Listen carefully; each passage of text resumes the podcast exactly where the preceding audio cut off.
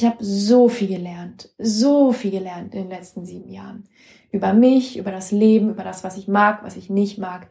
Es ist priceless. Es ist mir viel mehr wert als jeder gerade Lebenslauf auf dieser Welt. Das, was ich heute habe, ist ein Produkt des Losgehens. Nichts anderes. Ich habe keinen versteckten Masterplan in meiner Tasche. Ich bin losgelaufen mit dem Verlag und daraus sind so viele andere Dinge entstanden, die ich never ever antizipieren hätte können.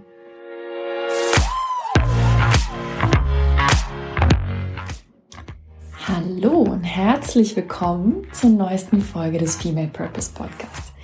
Mein Name ist Nicole, ich bin Coach für Sinn und Berufung und begleite Frauen auf dem Weg der beruflichen Neuorientierung. Und wenn du neu hier bist, freue ich mich riesig, wenn du schon öfter zugehört hast, auch. Und eins vorweg, du hilfst mir ungemein, wenn du ganz kurz dir die Zeit nimmst, mir hier eine Sternebewertung, am besten natürlich fünf Sterne, zu geben, wenn dir der Podcast gefällt. Es geht ganz, ganz flott hier auf Spotify oder auch Apple Podcasts, wo auch immer du den Podcast hörst. Aber das hilft mir weiterhin, hier schönen Content für dich zu produzieren und natürlich auch spannende Gäste und Gästinnen einzuladen. Und jetzt aber zum heutigen Thema.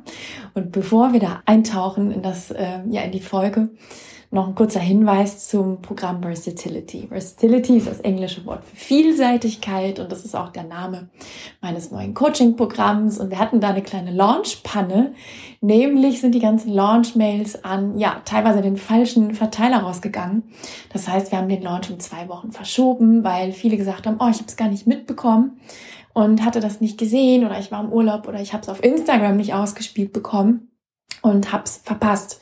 Und daher ganz großer, dicker, fetter Disclaimer. Wir starten am 6. März. Wenn du noch dabei sein möchtest, super, super gerne. Versatility ist mein Herzensprogramm. Da geht es um Vielseitigkeit und warum ich dieses Programm erschaffen habe für dich. Ja, dazu kommen wir in der heutigen Folge, denn du wirst wahrscheinlich sehen, auch in meinem Lebenslauf ist sehr viel Vielseitigkeit drin. Und darum geht's in der heutigen Folge. Also viel Spaß. Und ich hole dich jetzt da mal rein.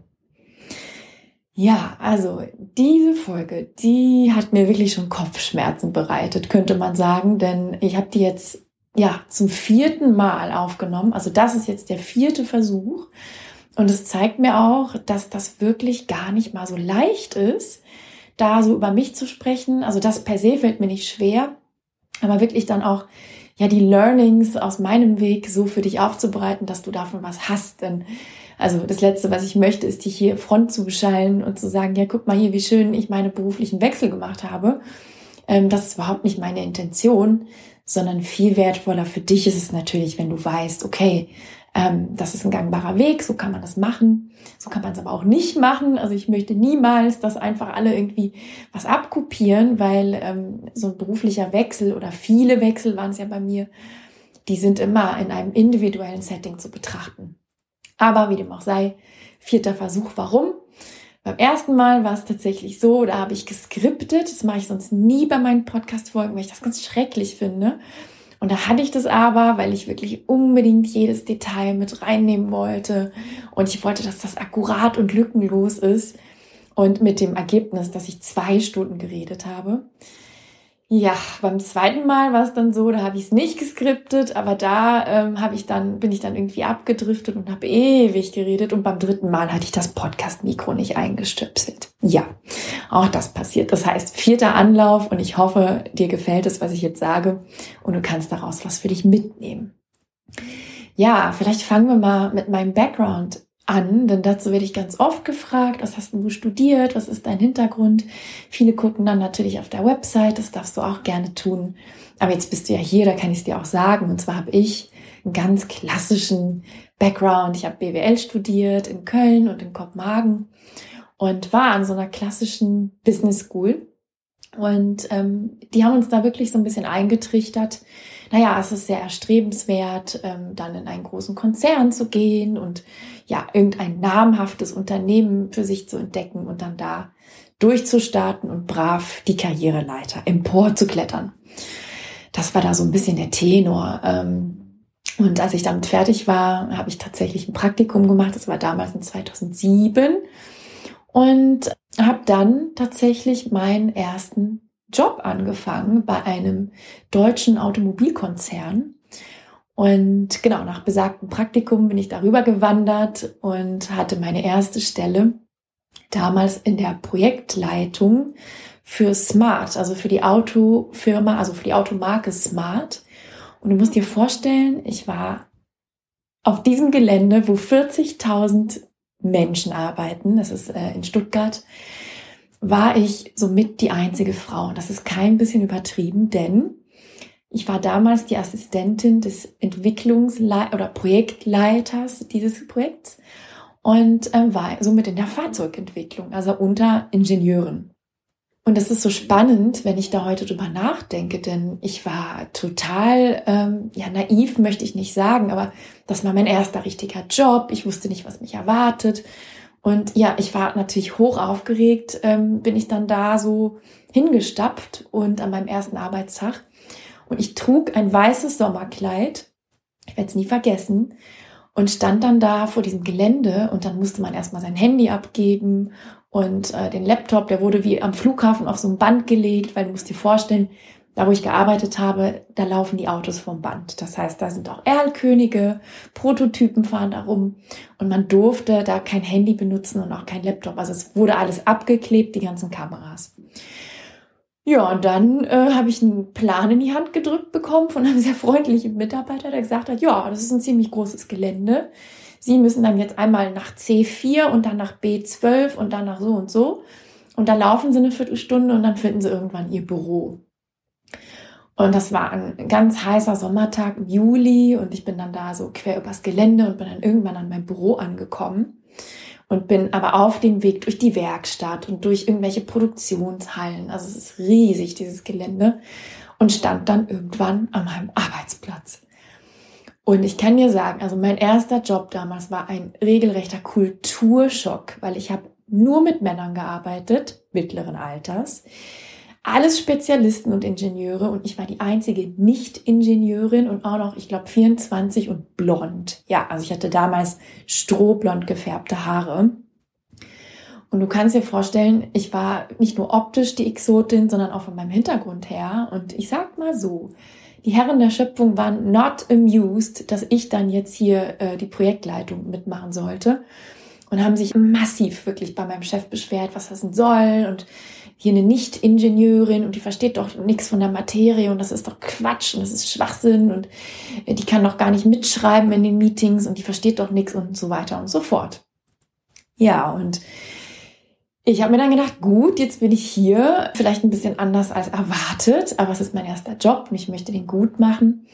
Und tatsächlich habe ich die Herren dann für mich gewinnen können, indem ich mich einfach mit Interesse dem genähert habe. Also ich habe dann einfach ganz viele Fragen gestellt und habe dann den Günther aus der entsprechenden Abteilung, so nennen wir ihn mal, gefragt, wie der Kältemittelverdichter denn jetzt funktioniert und wie diese und jene Komponente funktioniert. Und die fanden das ganz toll und haben sich geschmeichelt gefühlt. Und slowly but steadily haben wir dann zusammengefunden und ich hatte dann eigentlich eine ganz schöne Zeit und es war auf jeden Fall eine lehrreiche Zeit.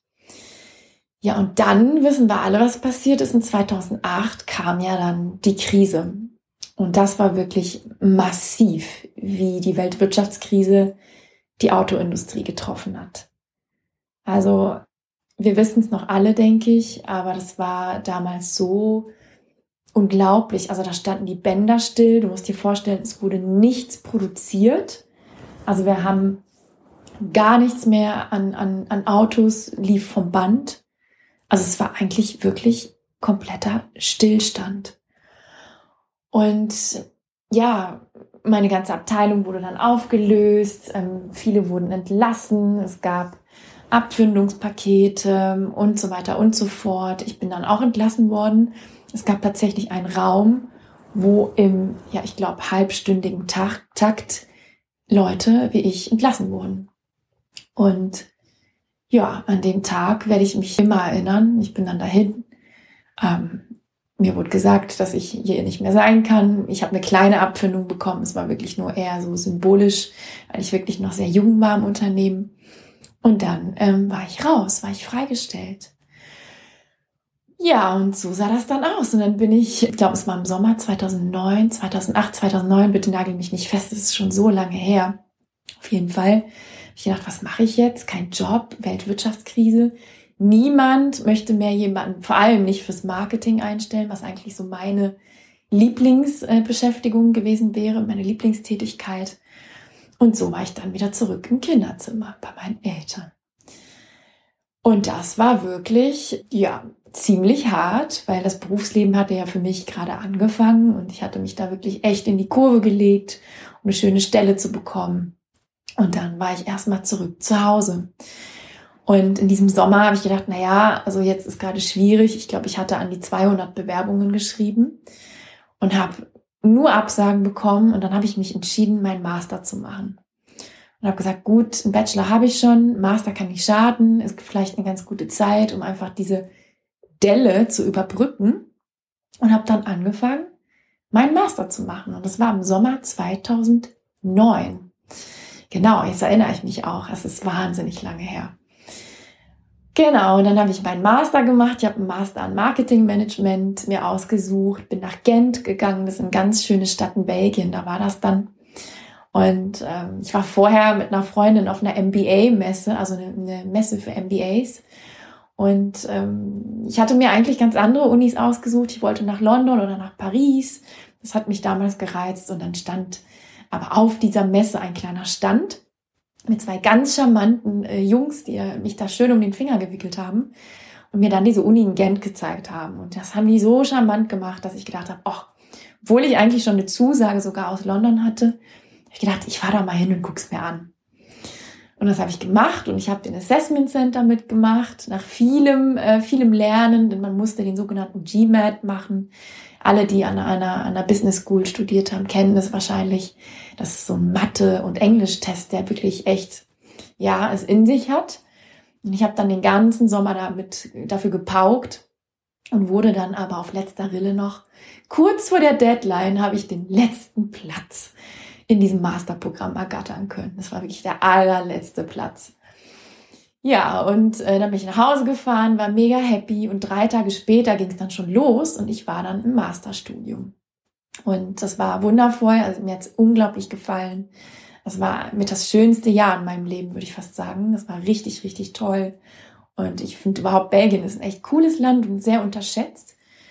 Naja, und dann kam ich aber zurück, das war im Sommer 2010 und da war die Lage immer noch ziemlich bitter. Also viele meiner belgischen Studienkolleginnen und Kollegen, die haben dann natürlich easy einen Job gefunden, weil Belgien einfach ein sehr starkes Wirtschaftswachstum hat, also zumindest Flandern. Und die konnten das gar nicht verstehen, aber ich hatte damals wirklich Probleme, was zu finden.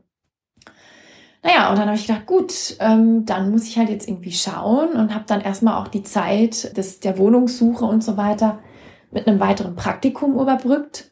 Und das war insofern ganz lehrreich, ähm, dass mich das so ein bisschen in die Konsumgüterindustrie geholt hat. Und in dieser Zeit, das werde ich, werde ich wirklich auch nie vergessen, habe ich in einem Kölner Kloster gewohnt, weil das war einer der ersten Jahrgänge, wo es doppelte Abi-Jahrgänge gab. Und es gab keine Wohnung weit und breit. Und ich bin zurück nach Köln gekommen, weil da habe ich vorher studiert und es war irgendwie naheliegend. Eigentlich wollte ich nie zurück nach Köln, aber dann war ich da wieder und habe dann wirklich erst ein paar Wochen bei einer Freundin gewohnt und später dann im Kloster, weil meine Mutter jemanden kannte, der jemanden kannte, der jemanden kannte. Und so habe ich dann mich für ein paar, ja, ich glaube, es waren ein paar Monate bei den Nonnen einquartiert. Und das war eine spannende Zeit, weil die sind, glaube ich, um 3.30 Uhr aufgestanden und haben auch schon mega Krach gemacht. Und das war irgendwie überhaupt nicht kompatibel mit meinem Rhythmus. Ähm, aber auf jeden Fall eine spannende Zeit. Ja, und ja, dann ging es weiter. Dann habe ich tatsächlich eine Stelle gefunden bei einem Mannheimer Unternehmen für ein Trainee-Programm. Und da war ich so happy drum. Also, da war ich wirklich so, so happy. Und ich weiß noch, es waren 8000 Bewerbungen auf diese Stelle. Denn äh, dieses Unternehmen, das schreibt jedes Jahr drei Trainee-Stellen aus. Drei. Nicht irgendwie 30, drei. Und man musste sich darauf bewerben. Es gab einen viertägigen AC, also Assessment Center. AS, AC, ich weiß gar nicht, Assessment Center, genau, AC. Und äh, das hat auch, glaube ich, bei London irgendwo stattgefunden. Und da wurden wir wirklich regelrecht gegrillt. Also meine Güte, das war wirklich ähm, ziemlich aufwendig, was die da mit uns gemacht haben. Und ich habe dann eine von diesen Stellen in diesem Unternehmen bekommen. Und ich war so happy. Und gleichzeitig hatte ich so ein schlechtes Gefühl. Ich kann dir nicht sagen, warum, aber ich hatte einfach kein gutes Gefühl. Es war einfach ein Bauchgefühl. Und ich erinnere mich noch, am ersten Arbeitstag stand ich da oder ich saß da viel mehr im Flur und ähm, habe ein bisschen gewartet, bis ich abgeholt wurde. Und dann wusste ich nach dem ersten Arbeitstag, dass ich da nicht sein mag. Es war mir so klar. Und ich habe es erkannt an einer Sache, an der Atmosphäre im Unternehmen. Ich habe gehetzte, gestresste Menschen erlebt, die sich angekeift haben, die durch die Gänge gerannt sind und nicht gelaufen. Und der Mensch, der mich dann abgeholt und begrüßt hat mit einem Blumenstrauß, was ich sehr angenehm fand, aber der war genauso gestresst, ließ, ließ sich nicht übersehen. Und ich habe einfach gemerkt, nach meinem ersten Arbeitstag, dass das nichts für mich ist. Dass diese Atmosphäre irgendwas mit mir macht und ich da nicht sein will. Ja, und was habe ich gemacht auf dem Heimweg? Ich habe natürlich meine Mutter angerufen, so wie man das halt macht, und habe gesagt, ich mag hier nicht sein ich möchte hier nicht sein. Ich habe kein gutes Gefühl. Die Atmosphäre hier ist frostig, die Leute sind gestresst, gehetzt und rennen durch die Gänge. Und was sagt jede Mutter? Warte doch erst mal ab. Niki, warte doch mal ab. So schlimm kann es ja nicht sein. Und jetzt hast du doch schon so viel Energie da reingebuttert und du hast diesen Assessment Center da hinter dich gebracht und du bist umgezogen. Jetzt warte doch erst mal ab ja, fast forward, fünf Monate später habe ich mit einem Fuß im Burnout gestanden. Das ist wirklich eine sehr ähm, unschöne, ich würde fast sagen traumatische Erfahrung gewesen. Und es hatte ganz viele Gründe, warum das so war. Zum einen war das die Arbeitsatmosphäre, zum zweiten die Führungskraft und noch ganz viele andere Dinge, die hier viel zu persönlich wären, um auch äh, die anderen Beteiligten zu schützen. Aber Fakt war, ich war wirklich kurz vor einem Burnout. Und ich hatte sehr viele psychosomatische Beschwerden in dieser Zeit. Also ich hatte Taubheit in den Armen und Beinen, unglaubliche Rückenschmerzen. Ich war mehrmals im Kernspind, wurde nichts gefunden. Ich hatte Schlafstörungen, ähm, Bauchschmerzen, Haarausfall, also alles Mögliche. Und irgendwann, nach einem regelrechten Ärztemarathon, bin ich mal zu einer pra Heilpraktikerin, war es, glaube ich, gegangen, die dann einfach mich angeguckt hat und gesagt hat, also sie wirken auf mich einfach müde und gestresst. Was machen sie denn beruflich? Und dann habe ich ihr das damals erzählt und dann sagte sie, naja, sie müssen jetzt mal kündigen und ganz viele grüne Bäume gucken. Das waren ihre Worte. Ich habe es letztens schon in einem Interview mit der Hanna erzählt, aber das waren wirklich ihre Worte. Sie hat gesagt, sie müssen jetzt endlich die Reißleine ziehen und ganz viele grüne Bäume gucken. Und dann wird es ihnen besser gehen. Und an diesem Tag hat mich tatsächlich, glaube ich, auch, ja, ist es mir gedämmert. Da war ich dann abends spazieren am Rhein.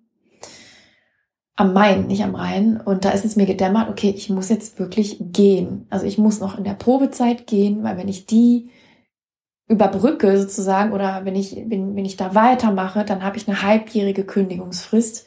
Und dieses halbe Jahr, das halte ich nicht durch. Das halte ich nicht durch. Das heißt, ich muss gehen. Und am nächsten Tag habe ich meine Kündigung eingereicht. Und damit ist mir wirklich auch ein Riesenstein vom Herzen gefallen. Ähm, und ich war dann relativ schnell raus, denn ich hatte super viel Resturlaub. Ich hatte bis dato gar keinen Urlaub genommen und hatte unglaublich viele Überstunden. Das war eh egal, weil die durfte man nicht abbauen. Aber ich war dann relativ schnell raus.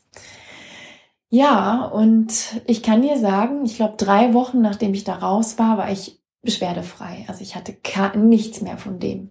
Was ich heute noch ein bisschen habe in stressigen Zeiten oder wenn ich viel sitze, ist Rückenschmerzen unten links. Da gibt es so eine Stelle. Das ist meine Stelle. Das ist, ähm, wird wahrscheinlich mich noch lange begleiten. Also immer wenn ich ein bisschen weniger mich bewege, dann kommt die wieder. Ansonsten habe ich die Zeit unversehrt überstanden und habe wirklich rechtzeitig noch die Reißleine gezogen. Und ich kann dir sagen, also das könnte mir nie wieder passieren. Nie wieder. Nie wieder. Nie wieder könnte mir das passieren, dass, es, dass ich mich so herunterwirtschaften lasse von einem Job. Und wenn du hier zuhörst und mit einem Fuß im Burnout steckst, dann kann ich nur sagen, achte auf dich und achte auf deinen Körper, der weiß alles und der meldet dir auch alles und mache deine mentale und körperliche Gesundheit zur obersten Priorität. Punkt. Was bringt dir all das Geld in der Bank, wenn deine Gesundheit am Ende ist, ja, wenn du dich selber heruntergewirtschaftet hast? Und ich war damals sehr jung. Ich musste das wirklich the hard way lernen, glaube ich, so wie sehr, sehr viele meiner Klientinnen auch. Und ich würde es aber niemals wieder so weit kommen lassen. Da ziehe ich in drei Tagen die Reißleine, weil das mache ich nicht mit. Und wenn es für irgendwas gut war, dann war es für das, dass ich einfach weiß, wo meine Grenzen sind und was ich nicht mehr toleriere und nicht mehr mitmache und wo auch einfach Schluss ist und wo ich dann sagen muss, okay, da bin ich raus. Und das würde ich jederzeit wieder machen. Ja, und dann ging es weiter. Dann war ich zurück in Köln und habe eine ganz tolle Stelle in Köln gefunden. Also man, man sieht, es zieht mich immer wieder irgendwie zurück nach Köln. In ganz vielen Phasen meines Lebens bin ich immer mal wieder zurück in Köln gelandet. Und da ähm, habe ich eine ganz tolle Stelle gefunden. Tatsächlich, da war ich dann fast fünf Jahre in einem Automobilkonzern in verschiedenen Positionen. Ich bin angestiegen im ich glaube, es war Business Development, hat sich das damals genannt. Dann habe ich gewechselt in den Vertrieb, schließlich ins Marketing, Trade Marketing und dann ins Online-Marketing. Und ähm, das war eine schöne Zeit. Ich habe es sehr genossen. Also es war eine komplett, ein kompletter Kontrast zu dem, was ich vorher in Mannheim erlebt hatte. Also wirklich ja, klein, familiär, also zwar ein großer Konzern, aber die deutsche Sales Company eines großen Konzerns will heißen, eigentlich recht familiär, auch von der Mitarbeiterzahl. Und es war eine sehr schöne Zeit, super lehrreich. Ich hatte tolle Kollegen. Ich hatte am Anfang einen ganz tollen Chef, der dann leider gegangen ist, aber auch danach einen tollen Chef. Und es war eine super schöne Zeit. Und ich habe mich richtig, richtig wohl gefühlt. Und es war aber so, dass schleichend, ich würde sagen, ja, so zwei, drei Jahre, bevor ich dann gekündigt habe, da kommen wir gleich noch zu, sich immer wieder so das Gefühl eingestellt hat, ist es das jetzt? Also soll es jetzt das gewesen sein? Bin ich jetzt da so, also ist es jetzt, geht es jetzt die nächsten 30, 40 Jahre so weiter? Und es war, wie gesagt, alles gut. Also ich habe da nicht gelitten, ich habe mich auch nicht überarbeitet. Ich habe zwar viel gearbeitet, das auf jeden Fall. Und ich bin auch gependelt in der Zeit. Und alle schimpfen immer so aufs Pendeln. Ich habe es ehrlich gesagt genossen. Ich fand es gar nicht so schlimm. Ich habe es geliebt, diese Zeit morgens zu haben und auch abends zu haben. Aber ich habe halt einfach gemerkt, ähm, ja, es, es erfüllt mich nicht. Und da muss es noch mehr geben. Und in der Zeit, und das ist so spannend, das ist in 2014 gewesen, habe ich tatsächlich angefangen, auch Podcasts zu hören. Und vielleicht erinnerst du dich, wenn du eine Early Adapterin bist und gerne Podcast hörst. Also 2014 gab es ja kaum Podcasts. Also da gab es vielleicht so gefühlt fünf Podcasts auf dem deutschen Markt, vielleicht auch vielleicht 50. Ja, lass es 50 sein, aber mehr gab es nicht. Und einer der Podcasts, den ich gehört habe, immer morgens im Auto auf dem Weg zur Arbeit, war Raus aus dem Hamsterrad von Markus Zerenak. Raus aus dem Hamsterrad. So hieß der, glaube ich. Irgendwas mit Hamsterrad. Und dieser Podcast hat mir echt so ein Floh ins Ohr gesetzt, weil ich wirklich schleichend gemerkt habe, das war so, als würde dieser Markus, als würde der mit mir im Auto sitzen und mir so ein, so ein Floh irgendwie ins Ohr flüstern. Oder ins, wie sagt man das? Ein Floh ins Ohr setzen, genau. Und ich fand diesen Podcast so toll, weil da ging es auch um selbstständiges Arbeiten, um selbstbestimmt äh, seine Zeit einteilen, all, all diese Dinge. Und ich habe gemerkt, oh, wow, das, das klingt nach was Schönem. Also das habe ich jetzt nicht, aber was wäre wenn? Und ich habe wirklich angefangen, mit diesem Gedanken zu spielen, mich auch selbstständig zu machen.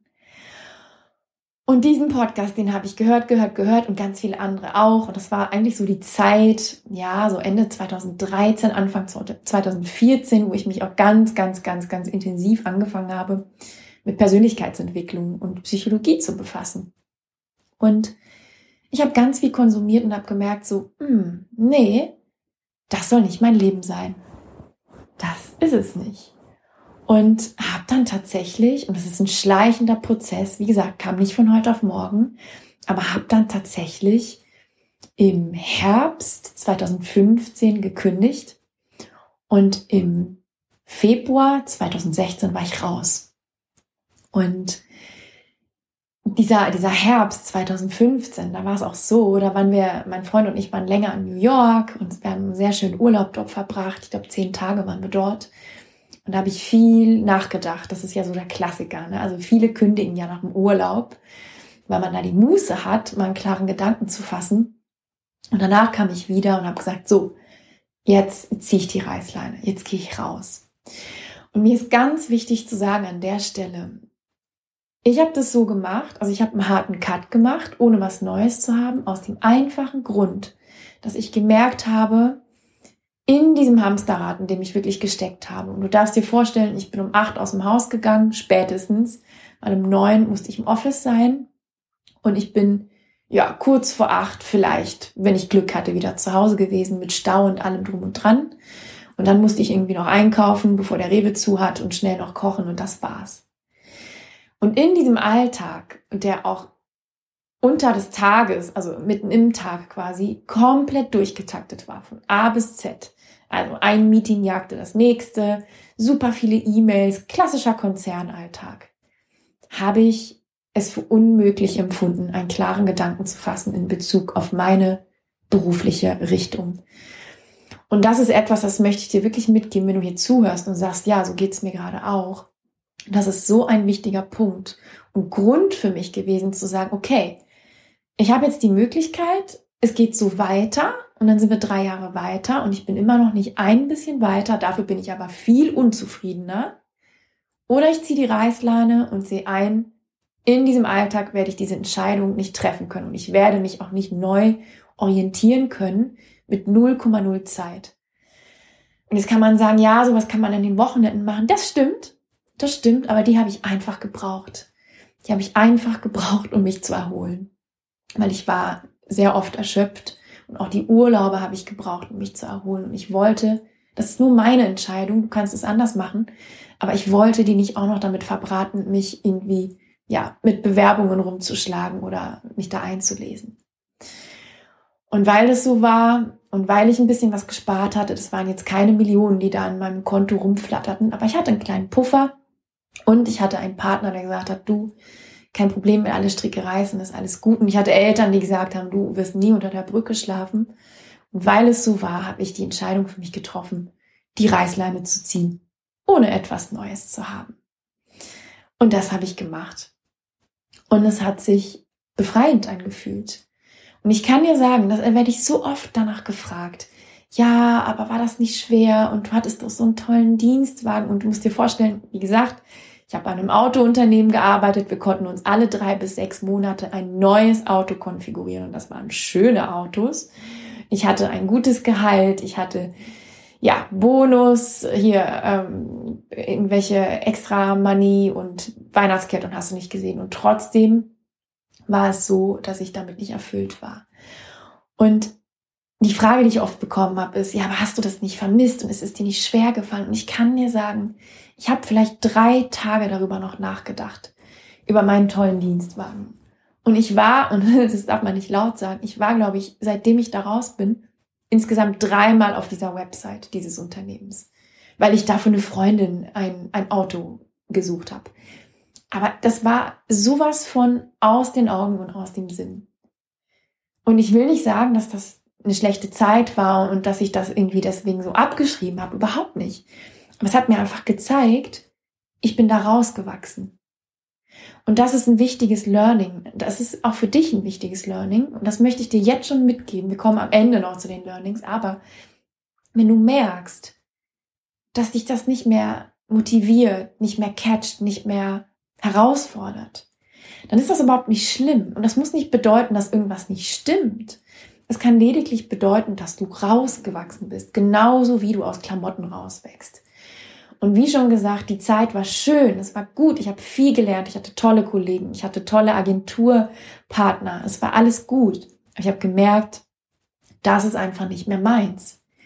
Und es ist total in Ordnung, das so zu betrachten. Und das, dass ich so wenig daran gedacht habe danach, nachdem ich da raus war, das zeigt mir auch, ja, das war einfach an der Zeit für was Neues.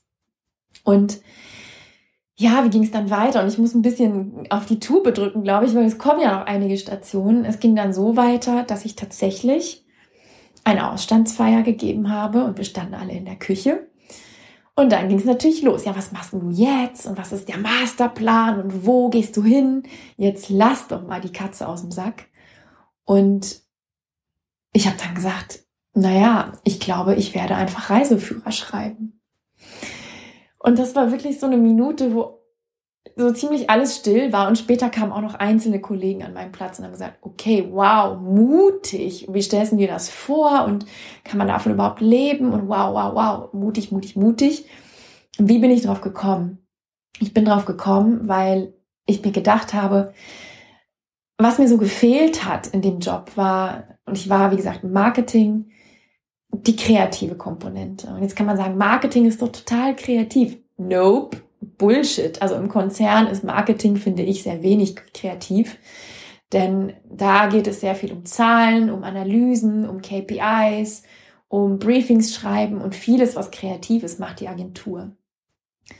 Und mir hat aber gefehlt, dass ich etwas mache, wo ich vielleicht sogar ein Produkt habe, wo ich etwas erschaffen kann. Das war das, wonach ich mich gesehnt habe. Und ich habe mich so richtig danach gesehnt, ein kreatives Projekt zu haben.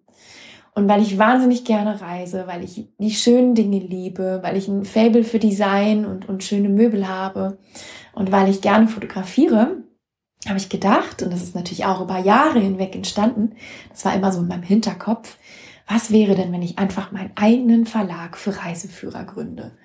Und wenn es richtig schöne Reiseführer sind mit Coffee Table Charakter, also wie so kleine Coffee Table Books und die Zielgruppe ist Menschen, die schöne Dinge lieben. Und das habe ich gemacht. Und ihr musst dir vorstellen, ich saß dann wirklich, ja, im, im Wohnzimmer im, im Frühjahr 2016. Ich hatte nichts mehr. Ich hatte meinen Tagesablauf nicht mehr. Ich hatte mein Büro nicht mehr. Ich hatte meinen Dienstwagen nicht mehr. Nichts. Und habe dann gesagt, so, okay, dann lege ich jetzt mal los mit den Reiseführern. Und ich hatte keine Ahnung davon. Keinen blassen Schimmer. Den einzigen Schimmer, den ich hatte, war dadurch, dass ich bei dem Vater einer Freundin mal im Studium gearbeitet habe, der Bücher verlegt und der auch zum Beispiel Lektor ist und früher der Lektor für Marco Polo war. Und meine Freundin und ich, wir haben damals auch, ja, so nebenher, ich glaube auf 450 Euro Basis, haben wir dann so ähm, auch Artikel für die Marco Polo Guides, für die Marco Polo Städtführer geschrieben. Und diese einzige Erfahrung hatte ich in Bezug auf dieses Thema, ansonsten nichts. Und jetzt saß ich da und habe gesagt, na gut, so schwer kann es ja wohl nicht sein. Ja, wahnsinnig naiver Gedanke, denn wer schon mal ein Buch in Eigenregie von A bis Z produziert und vermarktet hat, der weiß, dass das ein Arbeitsvulkan ohne Gleichen ist. Und ich habe mich damals ganz bewusst dafür entschieden, das ohne Verlag zu machen, weil das Verlag, Verlagsmodell einfach nicht lukrativ ist. Als Autor hat man dann, wenn man gut verhandelt, zehn Prozent der Erlöse, was natürlich wahnsinnig wenig ist. Als Selbstverleger sieht das komplett anders aus. Dafür darf man sich aber über die Marketing und Vertrieb und all die anderen kleinen Dinge selbst Gedanken machen. Und das habe ich gemacht. Dann habe ich losgelegt und habe dann, in dem Sommer sind wir viel gereist, wir waren viel auf Mallorca. Das erste Buch ist tatsächlich ein Reiseführer über Mallorca, aber jetzt nicht einer mit Paella vorne drauf und Ballermann, sondern was die andere Seite der Insel zeigt. Und ein Jahr später, im Sommer 2017, und jetzt mache ich wirklich fast forward, weil das würde hier völlig den Rahmen sprengen, war das Buch dann endlich fertig. Und ich kann dir sagen, das war ein Projekt, da habe ich mir so die Zähne dran ausgebissen und das war ein großes Projekt. Also man denkt dann vielleicht, oh, easy peasy, kann so schwer nicht sein. Und viele auch im Umfeld haben gefragt, ja, wann ist denn dein Buch endlich fertig? Das kann doch so schwer nicht sein. Da schreibt man ja einfach ein paar Artikel, klatscht ein paar Fotos da rein und dann ist es fertig. Äh, nein, Denn dazwischen sind ungefähr 80 andere Entwicklungsstufen und du musst natürlich auch erstmal Recherche betreiben, Pressekits abfragen, Bildrechter einholen, Bilder schießen. Es braucht ein Layout, es muss ins Lektorat, es muss ins Korrektorat, es muss produziert werden, es muss gedruckt werden, es muss, es muss vertrieben werden. Also long story short. Ein Jahr später war es soweit. Und das ist eine schöne Geschichte. Da werde ich auch oft gefragt, ja, aber wie, ja, wie hast du das gemacht und wie hast du die dann an den Mann gebracht? Also mein erster Laden, wo meine Bücher vertrieben wurden, war das Rialto Living in Palma. Und wer Palma kennt und das Rialto Living weiß, das ist nicht irgendein Laden, sondern das ist ein Wahnsinnsgeschäft. Das hat Preise gewonnen für bester Concept Store Europas und hast du nicht gesehen. Und es ist wunderschön. In einem alten Kino ist es, glaube ich. Also ganz altes mallorquinisches Herrenhaus. Das ist ein schwedisches Paar komplett kernsaniert hat, über Jahre hinweg. Und da bin ich hingestapft und habe gesagt, so, jetzt werde ich mal meine Bücher vertreiben. Du musst dir vorstellen, Bücher waren gerade fertig. Ich hatte hinten im Auto einen Karton drin. Und ich hatte die Besitzerin des Stores, die Barbara, angeschrieben und habe gesagt, so, ich möchte gerne vorbeikommen und dir mein Produkt pitchen. Und dann sagte sie, ja, komm vorbei. Ich gebe dir einen Zeitslot von 15 Minuten. I'm a busy woman. Komm vorbei, wir setzen uns unten ins Café und dann kannst du pitchen. Und dann habe ich das gemacht. Und dann sagte sie, ja, was, wie hoch ist denn die Auflage? Und dann sagte ich das und dann sagte sie, aber so wenig? Du musst doch an dein Produkt glauben. Also ich würde das Fünffache drucken. Und by the way, ich bestelle schon mal 25, die kannst du direkt hier lassen. Und das war so mindblowing, dass ich gedacht habe, wow. Und ich kann dir nicht sagen, wie schön dieses Gefühl war. Ich habe dann den Deal mit ihr gemacht, habe die Bücher auch direkt da gelassen und ich habe ein paar Tage später, waren wir noch mal in Palma, und dann habe ich gesehen, wie jemand mein Buch live und in Farbe gekauft hat. Wo jemand wirklich am Bücherregal stand und die haben da so ein schönes Bücherregal mit so tollen, wirklich hochpreisigen auch Coffee Table Books und dazwischen war meins und da war ein Pärchen und da hat jemand das Buch in die Hand genommen, hat geblättert, fand es toll und ist zur Kasse gegangen. Und ich war nur so, wow, Wahnsinn, Wahnsinn, Wahnsinn. Die ganze Arbeit hat sich gelohnt. Und ja, das war mein erstes Projekt. Und jetzt merke ich, ich fange schon an, schon an abzudriften, aber das war einfach wahnsinnig schön, das zu sehen. Aber das war mein erstes Projekt damals nach dem Ausstieg aus dem Konzern. Aber wie ging es dann weiter? Ja, also ich hatte dann, und das ist, werde ich auch oft gefragt, in 2017 hatte ich dann kein Arbeitslosengeld mehr weil ähm, ich hatte Arbeitslosengeld, ich habe das beantragt, ich hatte eine dreimonatige Sperrfrist durch Eigenkündigung und dann eben neun Monate ALG 1, wie man so schön sagt. Und den Rest habe ich mit meinen Ersparnissen aufgestockt. Und ich habe, und das wissen viele nicht, ich habe damals auch meine ganzen Sparverträge und so weiter ähm, reduziert. Weil die kannst du pausieren, du kannst die auch auf Eis legen oder reduzieren. Und somit bin ich da ähm, ein Jahr wunderbar mit ausgekommen. Und dann war dieses Jahr vorbei und dann habe ich gedacht, naja, jetzt langsam tut's irgendwie weh und mein Verlag ist ja noch nicht so, ähm, ja, geht noch nicht ab wie ein Zäpfchen, weil es braucht natürlich auch eine Anlaufphase. Mein Buch war gerade erschienen. Jetzt brauche ich irgendwie einen Goldesel. Jetzt muss ich irgendwie gucken. Und da war es so, dass eine Freundin von mir aus Berlin gesagt hat, du, es gibt so ein neues Format ähm, bei uns im Unternehmen und wir suchen Online-Stylisten. Also wir suchen einfach Stylistinnen, die online Leute stylen gegen eine Provision. Und dann habe ich gesagt, Weltklasse, ich liebe Mode, ich liebe die schönen Dinge, ich kenne mich, glaube ich, auch ein bisschen damit aus. Let's do it. Und dann habe ich das gemacht.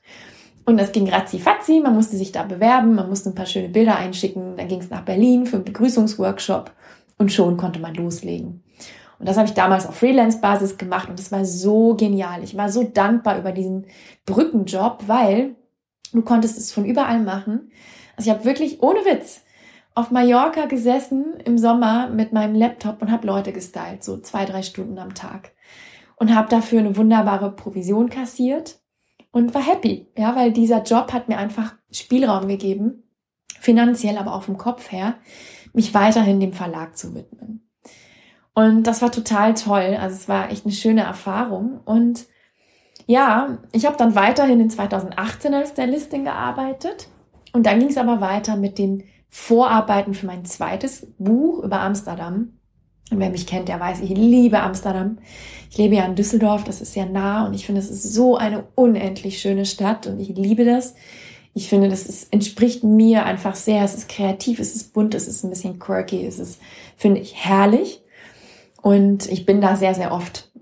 Und deswegen war es naheliegend, dass das das zweite Buch sein würde. Und damit habe ich dann losgelegt und habe gleichzeitig als Stylistin gearbeitet. Hinzu kamen in 2018 noch so kleinere Freelance-Aufträge. Da ging es los, dass ich zum Beispiel auf freiberuflicher Basis als Autorin für verschiedene Lifestyle-Magazine geschrieben habe. Das ist dann über Kontakte, über tausend Ecken entstanden. Und das war auch echt eine schöne Erfahrung, immer so punktuell mal einen Artikel zu schreiben. Es hat mir riesengroße Freude gemacht. Und weiterhin habe ich dann halt eben, ja, die Styling-Geschichte gemacht und für mein zweites Buch recherchiert. Ja, und im Januar 2019 kam noch eine weitere Tätigkeit hinzu. Zu meinem Jobportfolio war es ja damals schon. Also es hat wirklich angefangen, ja, die Gestalt eines Portfolios anzunehmen. Und zwar habe ich damals, also in Teilzeit, bei einem Düsseldorfer Luxusimmobilienmakler eine Stelle im Marketing angenommen. Und meine Idee, meine Idee dahinter war zu sagen, na ja, es wäre vielleicht ganz gut, wieder so ein Standbein zu haben und vielleicht auch etwas, was die Krankenversicherung zahlt. Und ich war dann aber sechs Wochen später da raus und das ist auch ein Riesen-Learning gewesen, weil ich gemerkt habe, a, und ich war schon zu dem Zeitpunkt drei Jahre selbstständig, ich möchte nie wieder fremdbestimmt sein. Auch nicht für 16 Stunden die Woche. Never. Und ich glaube, es waren 20. Nie wieder möchte ich das. Und es hat mir gezeigt, ich kann es gar nicht mehr. Ich kann es nicht mehr in so ein Büro rennen zu festen Zeiten, jemanden haben, der mir sagt, was ich zu tun habe und wie und da wie so auf dem Präsentierteller sitzen. Das hat mir überhaupt nicht gut getan und ja, ich habe einfach gemerkt, die Zeit ist irgendwie vorbei. Inhaltlich hat es mir auch nicht zugesagt und deswegen war ich sechs Wochen später da raus. Und als ich dann da raus war, hat sich das nahtlos überschnitten mit dem Launch meines zweiten Buches. Diesmal war es ein großer Launch mit Presse, mit einem Hotel. Wir waren damals in einem sehr schönen Düsseldorfer Hotel. Es gab eine Launchparty, es gab Gäste, es gab Speaker.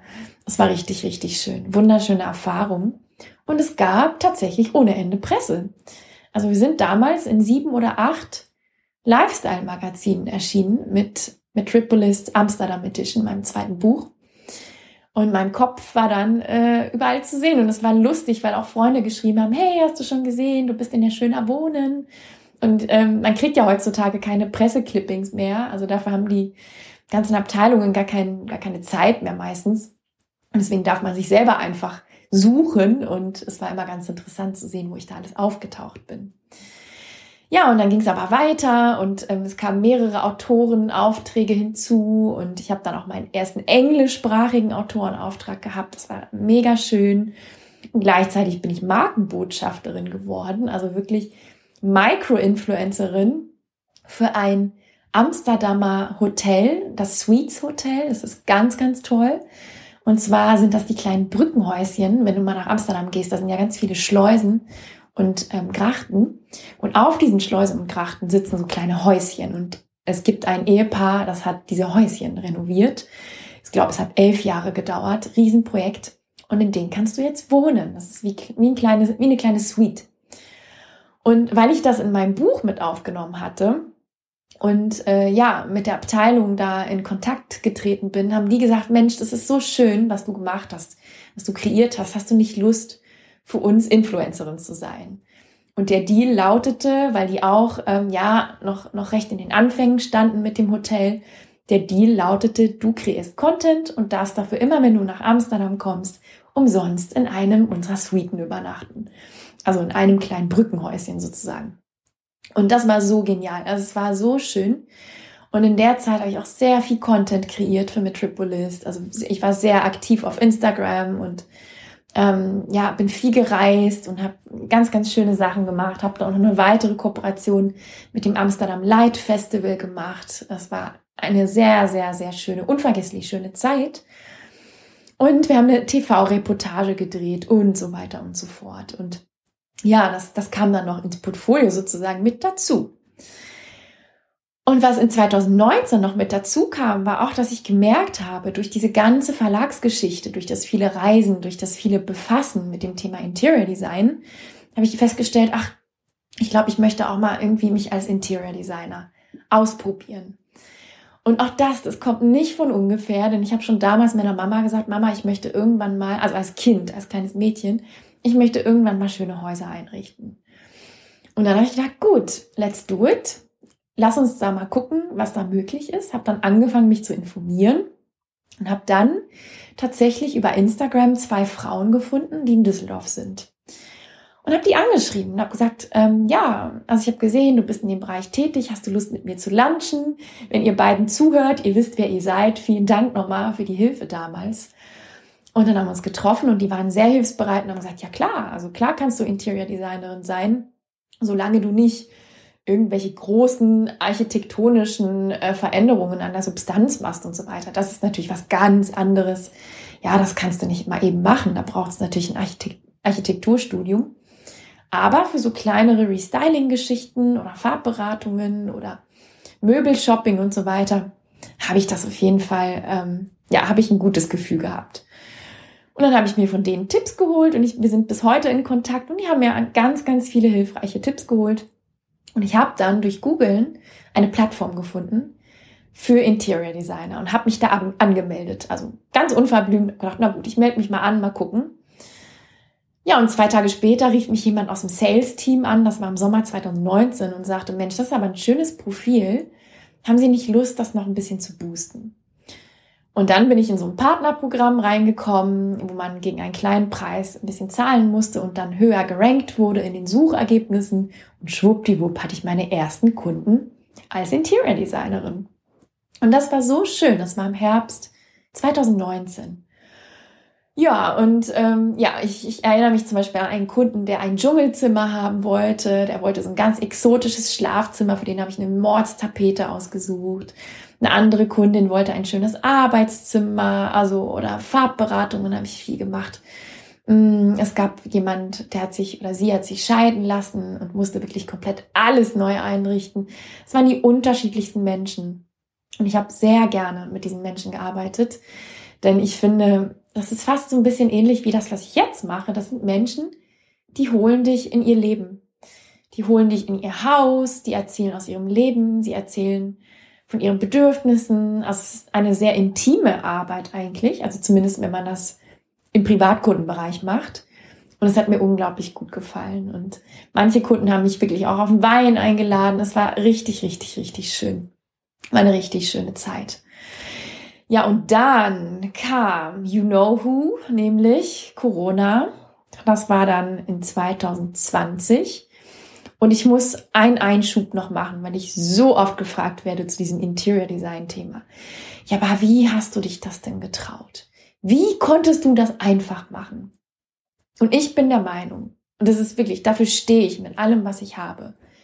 Weniger denken und Angst haben und einfach mehr ausprobieren. Why not? Was soll passieren? Was soll passieren, wenn du ein Kissen stylst?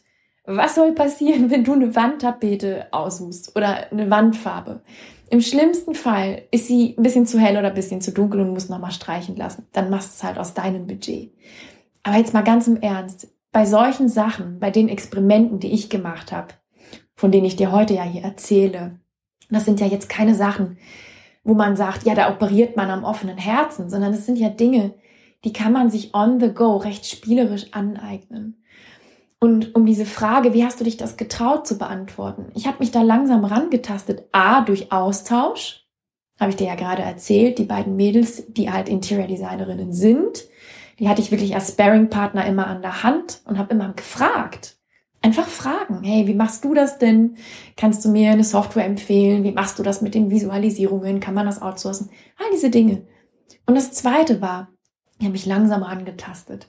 Und bevor ich im Herbst 2019 echte Kundenaufträge angenommen habe, habe ich zum Beispiel bei meiner Schwägerin und meinem Schwager ähm, die Wohnung restylt das Arbeitszimmer. Und die waren dann meine Feedbackgeber und haben gesagt, Mensch, Niki, das war so toll. Das hat so toll funktioniert und wir sind mega happy mit dem Ergebnis, dass ich gemerkt habe, okay, anscheinend kann es so falsch nicht sein, was ich mache. Und das ist auch ein Learning, das gebe ich dir von Herzen mit.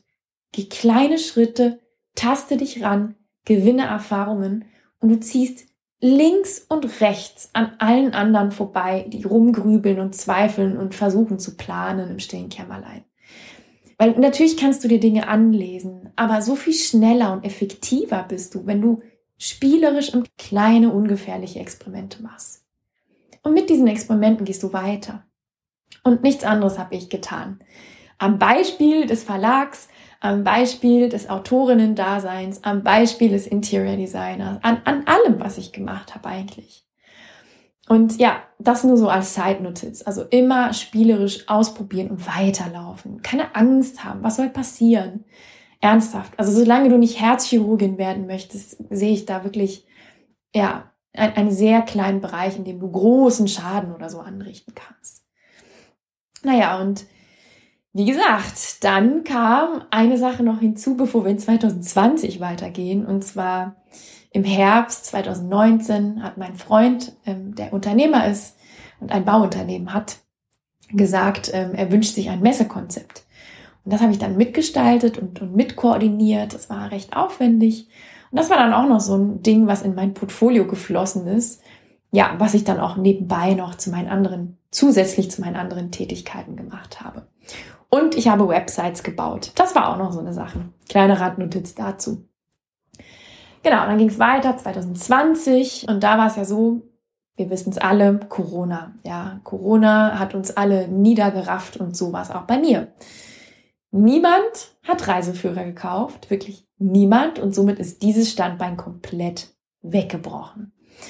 Das Schöne ist, und das ist auch wirklich etwas, das ist ein Riesen-Learning, wenn man mehrere Standbeine hat, gerade in einer Selbstständigkeit, kannst du relativ schnell switchen. Was habe ich wohl gemacht? Ich bin auf Interior Design umgestiegen. Weil in 2020, ich glaube, es war bei dir auch nicht anders, was haben wir alle gemacht? Wir haben ausgemistet und ummöbliert. Ganz klar. Wir waren alle zu Hause. Die ganze Welt war zu Hause und es hat mir so in die Karten gespielt, dass ich gesagt habe, gut, dann lege ich den Hebel um und gehe voll auf Interior Design, was mich in dem Moment so doll gerettet hat. Und mit Metropolis, also mit meiner Verlagsmarke, habe ich erstmal nichts gemacht, weil es bringt ja nichts, wenn niemand reist, kauft auch niemand, niemand Reiseführer. Aber ich habe was ganz anderes gemacht und das ist auch ein Experiment, ein, ein Herzensexperiment gewesen. Ich habe gemerkt, ich liebe es, Menschen zu interviewen. Ich liebe es, mit Menschen zu sprechen, die was Spannendes machen. Und das habe ich gemacht und die habe ich interviewt. Und zwar habe ich die Interviewreihe Metropolis Meets ins Leben gerufen. Und habe dann einfach spannende Leute angeschrieben, die beruflich was ganz Tolles machen oder die zum Beispiel berufliche große Wechsel gemacht haben. Mein erster Gast damals war Paul Schrader. Vielleicht kennst du ihn. Er war früher Rechtsanwalt und ist jetzt ein sehr bekannter Künstler. Und den habe ich einfach angeschrieben auf Instagram und habe gesagt, hey, ist total spannend, was du machst und ähm, hast du nicht Lust für Metropolis Needs mal ein Interview zu geben? Und dann sagte er, ja, Logo habe ich das, komm vorbei. Mein Atelier in Ottensen ist offen, kannst vorbeikommen, setzen wir uns in die Küche und machen ein schönes Interview. Und dann haben wir das gemacht und dann saß ich bei Paul in der Küche und wir hatten ein schönes Interview. Und das habe ich irgendwann später an meinen Blog, den es gar nicht mehr gibt, ähm, hochgeladen. Und dann ging es weiter mit weiteren Gästen. Und man könnte sagen, so rückblickend war das eigentlich, würde ich fast sagen, die Vorstufe zu dem Podcast, den du heute hörst. Denn auch da habe ich so ein bisschen mit, mit diesem Experiment gemerkt, oh, ich finde es richtig toll. Ich liebe es zu sprechen. Das ist total meins. Ich bin jetzt nicht so jemand, der sagt, oh, ich setze mich jetzt immer vor die Kamera jeden Tag und mache irgendwie YouTube, aber ich mag es gerne zu sprechen und ich mag es gerne auch mit, mit Interviews ähm, zu arbeiten. Und deswegen war das ein, super schönes Experiment in der Zeit. Ja, was, was eigentlich die Vorstufe zu dem Podcast heute war. Und ja, gleichzeitig habe ich mich voll und ganz auf das Interior Design gestürzt und ähm, im Sommer 2020, weil mich das so viele Fragen, kamen die ersten Gedanken an ein Coaching-Business. Und ich muss ja, ja, ich muss ja hier kürzen. Ich kann ja jetzt nicht hier noch drei Stunden reden, aber long story short, warum? Erstens durch das Interesse an Persönlichkeitsentwicklung und Psychologie. Zweitens dadurch, dass ich, und das ist wirklich ein Umweg gewesen, jemanden gesucht habe, der mir hilft, einen sogenannten Funnel, also Verkaufstrichter, so nennt man es in der Online-Marketing-Sprache, für meinen Verlag zu machen. Also ich wollte wirklich mit Werbeanzeigen, also Online-Werbeanzeigen arbeiten, um meinen Online-Shop so ein bisschen auf Trab zu bringen. Weil im Handel hat ja niemand irgendwie Bücher gekauft.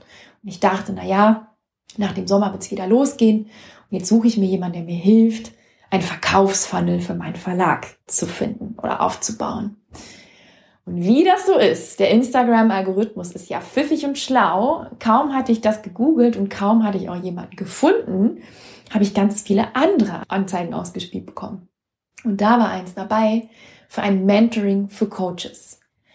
Und es war ein Mentoring-Programm, was einem beibringt, wie man ein digitales Coaching-Business aufbaut. Und das fand ich so spannend, dass ich direkt ins Live-Webinar gegangen bin. Ja, also man kennt es ja, Live-Webinare, mit denen habe ich auch lange gearbeitet selbst.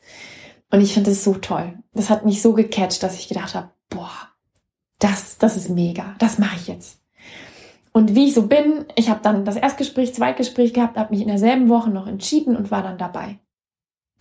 Parallel zu meiner Verlagsgeschichte.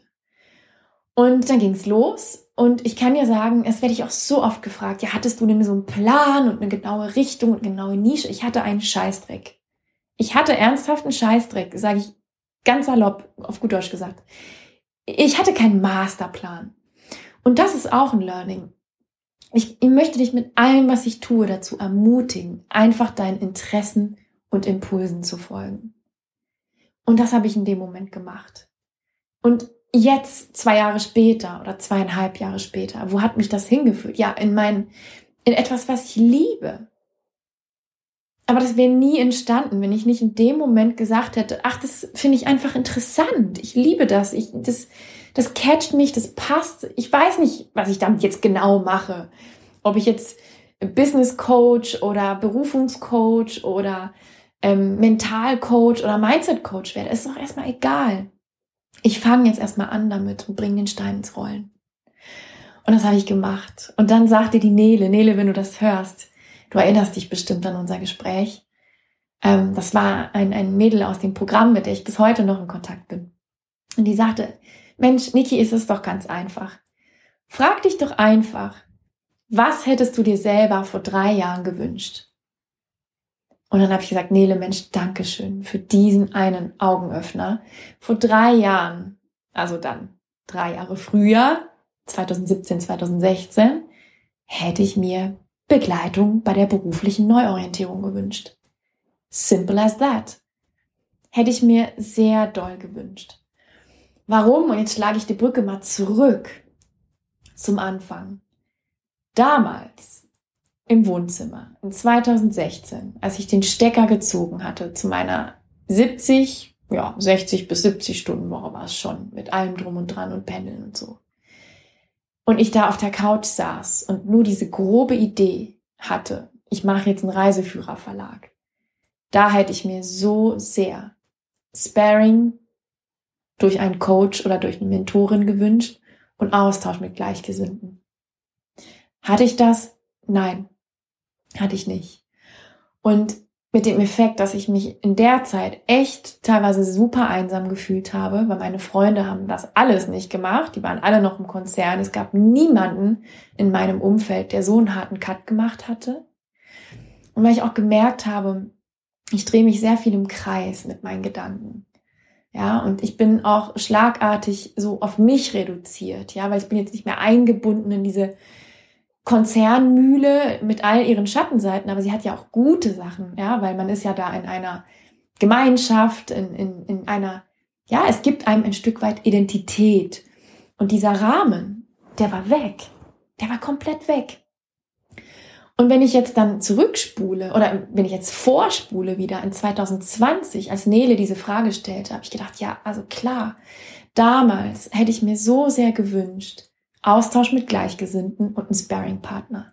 Einfach irgendeine Person, die diese Struggles kennt, die vielleicht mir schon ein paar Schritte voraus ist, die da durchgegangen ist, die, die sagen kann, die mich lotsen kann. Und so bin ich drauf gekommen, long, very long story short, in den Bereich Beruf, Berufung zu gehen. Und ich bin unendlich gerne in diesem, in dieser Coaching-Nische, weil es geht bei mir im Coaching nicht um Lebensläufe und Stellen. Es geht bei mir im Coaching um das Leben. Es geht bei mir im Coaching um alles andere, was in deinem Leben ist. Es geht um Partnerschaft, Beziehungen, Freizeit, alles, Mindset. Es ist so ein breites Feld, was sich quasi bündelt in dem Bereich Beruf, Berufung, weil damit so vieles andere in deinem Leben interagiert. Und deswegen bin ich so gerne in diesem Bereich. Und ja, ich, ich hatte dann in, in 2020 meine ersten Klientinnen, ersten eins zu eins, mit denen angefangen zu arbeiten. Und auch da, das sage ich so vielen Leuten, die ins Coaching gehen, auch da einfach Step by Step vorgehen. Aufträge annehmen und am Klienten erarbeiten, die Inhalte. Ja, nicht so viel verkopfen und sagen, oh, ich brauche jetzt dann einen Masterplan und ein fertiges Programm, sondern zu sagen, hey, was brauchst du? Einfach im engen Austausch zu bleiben. Und so sind meine ersten Produkte entstanden. Und am 12.12.2020 gab es tatsächlich das erste Gruppencoaching, total schön. Und so ging es dann weiter, ja. Und in 2021 kamen noch weitere, ja, weitere Produkte hinzu. Es gab erste Live-Webinare mit 60 bis 70 Leuten teilweise. Auch da bin ich völlig unverblümt dran gegangen und habe gedacht, na ja, das könnte ja ein guter Weg sein, einfach auch Kunden zu gewinnen. Und das war ja etwas, was ich im Mentoring-Programm zuvor gelernt hatte, wie man sowas macht. Und ich habe viel experimentiert in 2021. Also viel mit verschiedenen Strategien oder mit verschiedenen Herangehensweisen. Und ähm, habe dann weiter mein Coaching-Business aufgebaut und weitere Klientinnen, Gruppen und eins zu eins gemacht. Und zum ersten Mal, und das ist mir auch wichtig zu sagen, habe ich die anderen Sachen nicht mehr gemacht. Das Interior Design durfte gehen, denn ich habe festgestellt, es ist nicht meins auf Dauer. Es ist viel zu Projektmanagement lastig für mich. Der kreative Part ist mir zu klein im Vergleich zu dem ganzen koordinatorischen. Liefertermine abstimmen, Handwerker koordinieren. Die Autorinnen-Tätigkeit durfte auch gehen, denn ich bin keine Autorin, sondern eine Kuratorin. Das ist mein Learning aus dem Verlagsexperiment. Die Marke gibt es nichtsdestotrotz immer noch. Du kannst auch immer noch Bücher kaufen. Ich habe gelernt beim Immobilienmakler, ich kann nie wieder, glaube ich, ernsthaft festangestellt sein, beziehungsweise fremdbestimmt sein und irgendwo immer an, an fixen Ort sitzen. Ja, und aus den anderen Experimenten habe ich auch Learnings gewonnen, die gesagt haben, das ist es nicht.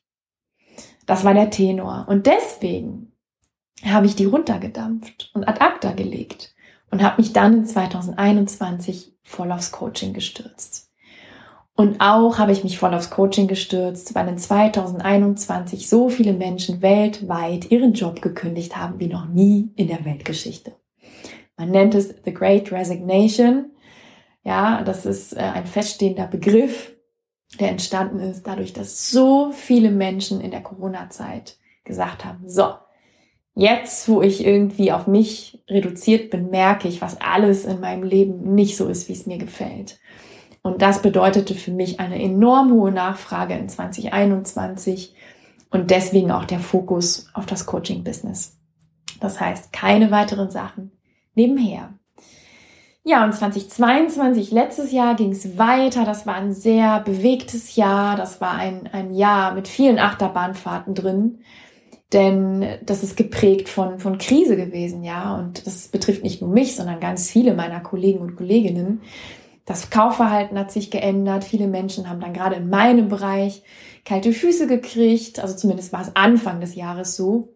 Und haben dann gesagt, nee, jetzt halte ich dann doch lieber die Füße still und halte an meinem sicheren, in Anführungsstrichen, Job fest, weil äh, wir haben jetzt Krieg vor unserer Haustür und unsichere Zeiten und ich weiß nicht, was mich erwartet, wenn ich meine Gasrechnung kriege und so weiter und so fort. Im Sommer ging es dann wieder ganz normal weiter. Das sind ja auch so Wellen, die man dann surfen darf als, als selbstständige Unternehmerin. Und jetzt in 3000, 2023 geht es auch wieder weiter mit, mit anderen Dingen. Ja, und was, was letztes Jahr entstanden ist, und das ist ein Riesenherzensprojekt, ist natürlich dieser Podcast, in dem du mir jetzt zuhörst. Und ich liebe diesen Podcast, weil er auch wieder aus einem Experiment entstanden ist, nämlich Metropolis Meets, die Interviewreihe, die ich vorhin erzählt hatte. Und weil ich es einfach schön finde, wenn du aus, aus meinen Dingen, aus meinen Learnings, aus meinen Erfahrungen, aus meinen Erlebnissen, auch mit meinen Klientinnen, dass du da für dich etwas mitnimmst. Und das, das ist auch der Grund, warum ich das mache. Ich mache diesen Podcast ja nicht für mich, damit ich mich hier selber ähm, beweihräuchern kann oder hier selber einfach laut denke, sondern natürlich für dich. Und damit wir nicht weiter noch abdriften oder ausufern, komme ich jetzt langsam zum Ende. Das war jetzt einfach ein kleiner Einblick in, in meinen beruflichen Weg der letzten sieben Jahre. Also wie gesagt, klassische Konzernkarriere, BWL studiert, Marketingmanagement, ganz klassischer Job im Konzern und dann später eben freiberuflich mit verschiedenen Dingen im Jobportfolio. Dann jetzt den Wechsel ins Unternehmertum mit einem Coaching-Business. Und da war wirklich alles von bis dabei. Und das sind nicht alle Stationen, die ich dir heute genannt habe. Das würde hier völlig den Rahmen sprengen. Aber ich glaube, was man sieht in meinem Lebenslauf ist Vielseitigkeit. Man sieht, dass ich viel experimentiert habe. Man sieht, dass ich mich viel getraut habe einfach auch. Und das ist etwas, dazu möchte ich dich mit allem, was ich habe, ermutigen. Trau dich was, geh raus, verkopfe nicht so viel. Verbring nicht so viel in Excel-Tabellen mit Planeritis. Es kommt sowieso anders, als du es planst. Natürlich, ein gewisses Fundament an Planung ist gut, aber dann gehst du los. Und der Weg entsteht wirklich beim Gehen.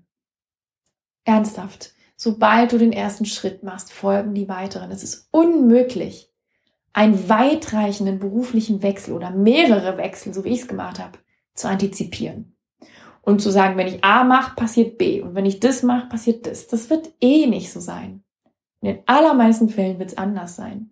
Aber anders ist ja nicht schlecht. Anders kann ja auch gut sein. Und ich, ich plädiere sehr dafür, wirklich zu experimentieren und zu, ja, spielerisch auszuprobieren. Und wir sind aber so dazu konditioniert, das nicht zu tun. Ja, die ganze Gesellschaft sagt, man muss sich früh entscheiden und man muss auf so einem Pfad bleiben. Ich bin voll dagegen. Ich bin voll dagegen. Ich gehe überhaupt nicht mit. Und wenn es eins gibt, was mich so unendlich bereichert hat, dann sind es all diese Erlebnisse. Ich habe so viel gelernt, so viel gelernt in den letzten sieben Jahren. Über mich, über das Leben, über das, was ich mag, was ich nicht mag. Es ist priceless. Es ist mir viel mehr wert als jeder gerade Lebenslauf auf dieser Welt.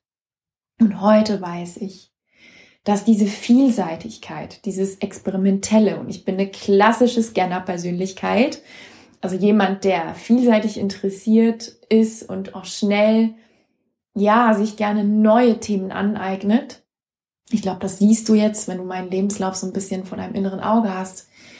Und ich finde, dass es darin steckt die Superpower schlechthin weil es macht dich, es macht dich offen, es macht dich flexibel, es macht dich mutig, es erweitert deinen Horizont so enorm und es schafft ein Verständnis auch jetzt im Coaching für so viele Situationen, dass ich glaube wirklich, dass das mein USP ist, dass ich sehr viele verschiedene berufliche Situationen nachvollziehen kann. Das Arbeiten in klassischen Konzernen einerseits das Arbeiten in selbstständigen Berufen oder auch freiberufliches Arbeiten auf der anderen Seite. Und das ist wirklich ein, ein, ein Schatz, den ich da habe aus diesen vielen, vielen Erlebnissen. Und das ist auch der Grund, warum ich jetzt ein Programm Versatility, du findest es in den Show Notes, erschaffen habe, was Vielseitigkeit promotet. Das heißt, wenn du jemand bist, der sagt, also ich möchte nicht Rechtsanwältin for Life sein und ich möchte genau wie du vielleicht mehrere Dinge kombinieren und spielerisch ausprobieren, dann ist es absolut für dich. Es ist ein tolles Programm. Da sind alle meine Erfahrungen der letzten sieben Jahre mit eingeflossen und auch die Erfahrungen mit meinen Scanner-Klientinnen. Und jetzt, meine Liebe, kommen wir zum Ende. Meine drei größten Learnings aus meinen beruflichen Wechseln, aus meinen letzten sieben Jahren sind Number one, berufliche Neuorientierung funktioniert komplett andersrum, als die Gesellschaft denkt. Warum, wieso, weshalb? Höre dazu gerne Podcast Folge Nummer eins. Da habe ich mich da total drin vertieft. Aber es ist Fakt. Du darfst loslaufen in die neue Richtung, bevor du die neue Richtung kennst. Viele können es nicht verstehen, aber ich, I swear to God, du darfst loslaufen, den Prozess der Neuorientierung in Gang setzen, bevor du weißt, was du stattdessen machen willst. Wenn du es nicht tust, verlierst du Zeit, Geld und Nerven. Das ist gesetzt. Weil dann wirst du dich im Kreis drehen, du wirst noch so viele Podcasts hören, zig Karriereratgeber hören und du wirst kein bisschen schlauer sein als jetzt. Wann wirst du schlauer sein als jetzt? Indem du viele kleine Experimente wagst, indem du in den Austausch gehst, indem du dich mit Gleichgesinnten verbündest, indem du anfängst, spielerisch auszuprobieren, was dir gefallen könnte. Und damit läufst du weiter. Und hättest du mich vor sieben Jahren gefragt, oder hättest du mir vor sieben Jahren gesagt, wo ich heute stehen würde, hätte ich dich für geisteskrank gehalten, hätte ich dich für verrückt gehalten. Das, was ich heute habe, ist ein Produkt des Losgehens. Nichts anderes. Ich habe keinen versteckten Masterplan in meiner Tasche. Ich bin losgelaufen mit dem Verlag und daraus sind so viele andere Dinge entstanden, die ich never ever antizipieren hätte können. Niemals. Meine Fantasie hätte nicht mal gereicht, um mir das auszumalen. Es ist nur entstanden, weil ich losgelaufen bin. Mache die Basisarbeit. Was das ist, das lernst du zum Beispiel bei mir im Coaching und dann lauf los. Hör auf, um 80 Ecken zu denken. Du musst nichts wissen. Du musst so früh wie möglich wirklich aktiv werden. Zweites Learning ist, wir lernen am besten im Kontext anderer Menschen, wer wir sind. Suche dir Begleitung. Ich habe mir in 2018, also zwei Jahre nachdem ich im Konzern raus war, erst eine Coaching gesucht. Und es hat alles verändert. Und das sage ich nicht, um hier Schleichwerbung für Coaching zu machen, sondern es ist, weil es ein Game Changer meines Lebens ist. Und dieser Mensch ist immer noch an meiner Seite. Vielleicht hört sie auch diese Podcast-Folge. Das würde mich freuen. Dieser Mensch ist immer noch in meinem Leben und es ist ein Game Changer schlechthin für mich gewesen, mir Unterstützung zu holen und nicht immer alles alleine durchwurschteln zu wollen. Such dir Austausch und Sparring mit Gleichgesinnten. Auch das hat mir so sehr gefehlt damals. Ich kann dir sagen, du bist nicht allein. Es gibt tausend Frauen da draußen, die sich die gleichen Gedanken, die die gleichen Gedanken haben wie du, die die gleichen Ängste haben wie du, die sich die gleichen Fragen stellen wie du. Warum um Gottes Willen solltest du dich nicht mit denen verbünden? Es wäre doch schade. Weil alleine diese Erkenntnis zu wissen, ich bin nicht allein, und ich bin nicht komisch. Und es geht nicht nur mir so. Und ja, es mag sein, dass alle meine Freunde mega happy sind in ihrem beruflichen Umfeld, aber ich nicht. Dann such dir einen anderen Planeten. Such dir den Planeten, wo Gleichgesinnte sind. Und du wirst sehen, wie dich das trägt. Es ist ein Game Changer. Schlechthin. Isolation ist ein Dreamkiller. Allein im stillen Kämmerlein grübeln ist ein Dreamkiller. Wirklich. Und es ist unnötig und es ist quälerisch. Und ich wünsche mir, ich hätte mir viel früher Unterstützung geholt und ich hätte viel früher auch ja, mich connected mit Gleichgesinnten. Ich habe es damals nicht gemacht, weil ich einfach nicht ja, auf den Gedanken gekommen bin. Und ich meine, es ist sieben Jahre her, da gab es auch gar nicht so viel in dem Bereich, dass man das vielleicht hätte machen können in dem, in dem gleichen Ausmaß wie heute, ja. Und ich meine, heute gibt's Masterminds, es gibt Foren, es gibt spätestens seit Corona Coaching-Programme, Online-Programme, Webinare, Seminare. Überall dort findest du Gleichgesinnte. Finde sie, verbinde dich mit denen und sei happy. Und das dritte Learning ist, es muss nicht der eine Job oder die eine Berufung sein. Ganz, ganz oft, auch bei mir im Coaching, ist es eine Kombi aus mehreren Dingen entweder gleichzeitig, so wie bei mir in 2019. Ich habe vorhin geguckt, da habe ich ja sieben Dinge gleichzeitig gemacht und später runtergedampft. Oder aber auch hintereinander. Und ich glaube absolut nicht, also ich glaube, es trifft vielleicht für, für wenige Menschen zu und das ist auch super, wenn das so ist. Wenn du mit 18 schon wusstest, dass du Notarin werden möchtest und du bist jetzt heute Notarin und das machst du bis zur Rente, ja super. Also alles richtig gemacht. Ich gratuliere dir von Herzen, dass du so erfüllt in deinem Beruf bist.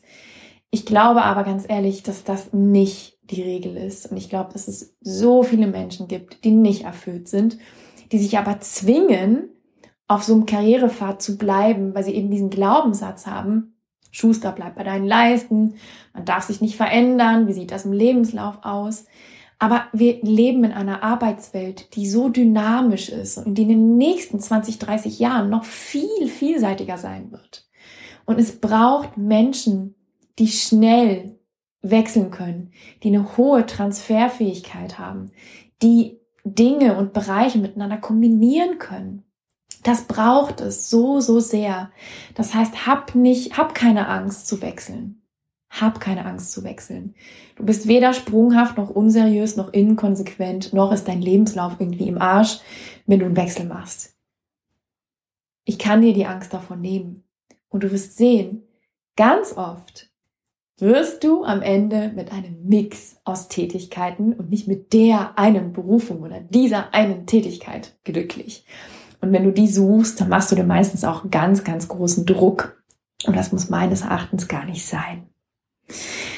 Ja, und ich hoffe, ich habe jetzt wirklich schnell geredet, damit wir nicht wieder zwei Stunden hier reden. Es ist so schwer, so ein, so ein, ja, so weitreichende Veränderungen so auf Punkt zu bringen für dich. Ich hoffe, es ist mir einigermaßen gelungen. Du kannst mir ja mal ein Feedback schreiben auf die Folge, da freue ich mich sowieso. Wenn du Fragen hast zu mir oder meinem Lebensweg oder meinen beruflichen Stationen, schreib mir super gerne eine E-Mail oder eine Nachricht oder eine Instagram-Message. Ich freue mich immer riesig von euch zu hören. Und ja, wenn du die Begleitung wünschst, weißt du natürlich auch, wo du mich findest. Also dann schreib mir einfach, buch dir ein kostenloses Erstgespräch. Das ist völlig unverbindlich. Da möchte ich dich einfach nur entspannt kennenlernen. Du kannst mir schildern, worum es bei dir geht, was deine Bedenken sind, wozu du Sparring brauchst. Es gibt mehrere Möglichkeiten, mit mir zu arbeiten, entweder am 1 zu 1 oder auch in einem Gruppencoaching-Programm oder auch in dem neuen Gruppenprogramm für Scanner Versatility. Und im April kommt noch hinzu, es gibt ganz schöne Retreats, wo wir vom 12. bis zum 16. April auf Mallorca sein werden. Und wenn das toll für dich klingt, ja dann buch dir einfach ein Erstgespräch, sprich mit mir, lass uns deinen beruflichen Wechsel angehen zusammen. Zusammen ist es so viel leichter und es macht auch so viel mehr Spaß. Und ich hoffe, ich konnte dich mit dieser Folge dazu ermutigen und inspirieren, für deine beruflichen Träume und Ziele loszugehen. In diesem Sinne, bis zur nächsten Folge. Habt's schön. Bis bald. Oh,